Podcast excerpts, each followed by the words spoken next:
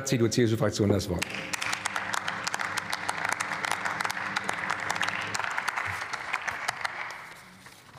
Sehr geehrter Herr Präsident, liebe Kolleginnen und Kollegen! Äh, wenn man ganz ehrlich ist, ist dieses Gesetz, was wir einbringen, eigentlich ein großes Lob an die Bundesregierung, weil wir uns angeschaut haben, was wir gemeinsam erarbeitet haben, um die LNG-Terminals zu beschleunigen.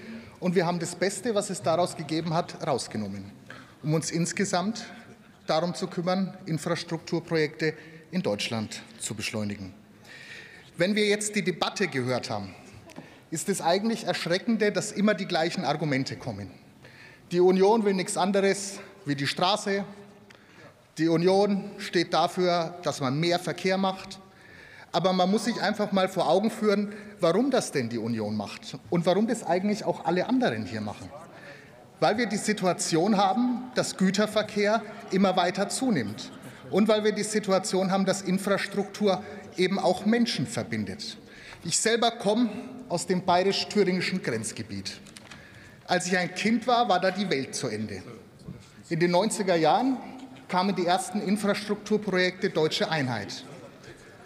Und mit diesen Infrastrukturprojekten sind auf einmal Brücken gebaut worden und Menschen sind zusammengekommen. Das war die Straße, das war natürlich auch die Schiene. Infrastruktur verbindet, Infrastruktur überwindet Grenzen. Und da geht es nicht darum, dass Infrastruktur in irgendeiner Form was Schlechtes ist, sondern Infrastruktur ist erstmal nur positiv und gut.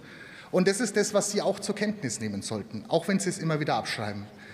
Wir sind sicherlich nicht diejenigen, die an der Straße kleben. Ich glaube, es gibt gerade nur eine Kraft, die an der Straße klebt.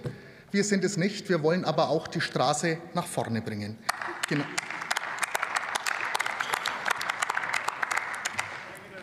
Wir haben hier ein ganz konkretes Problem. Das haben wir bei Lüdenscheid gesehen und wir sehen das, wenn wir ehrlich sind, über ganz viele Jahre.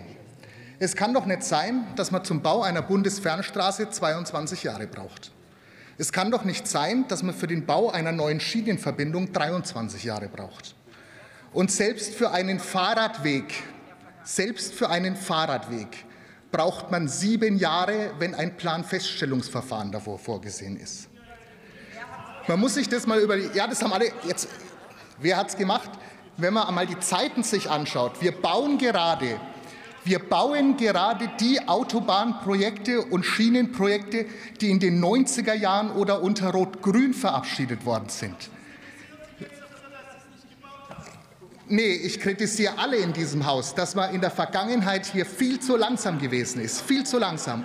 Es geht am Ende darum, dass man Menschen verbindet und Fehler, die gemacht worden sind, auch wieder wieder korrigiert. Und das macht genau unser Gesetz. Sie haben heute die Chance, Brücken zu bauen und diesem Gesetz zuzustimmen. Dafür bitte ich Sie um Ihre Unterstützung. Herr Kollege, Sie müssen zum Schluss kommen. Vielen Dank.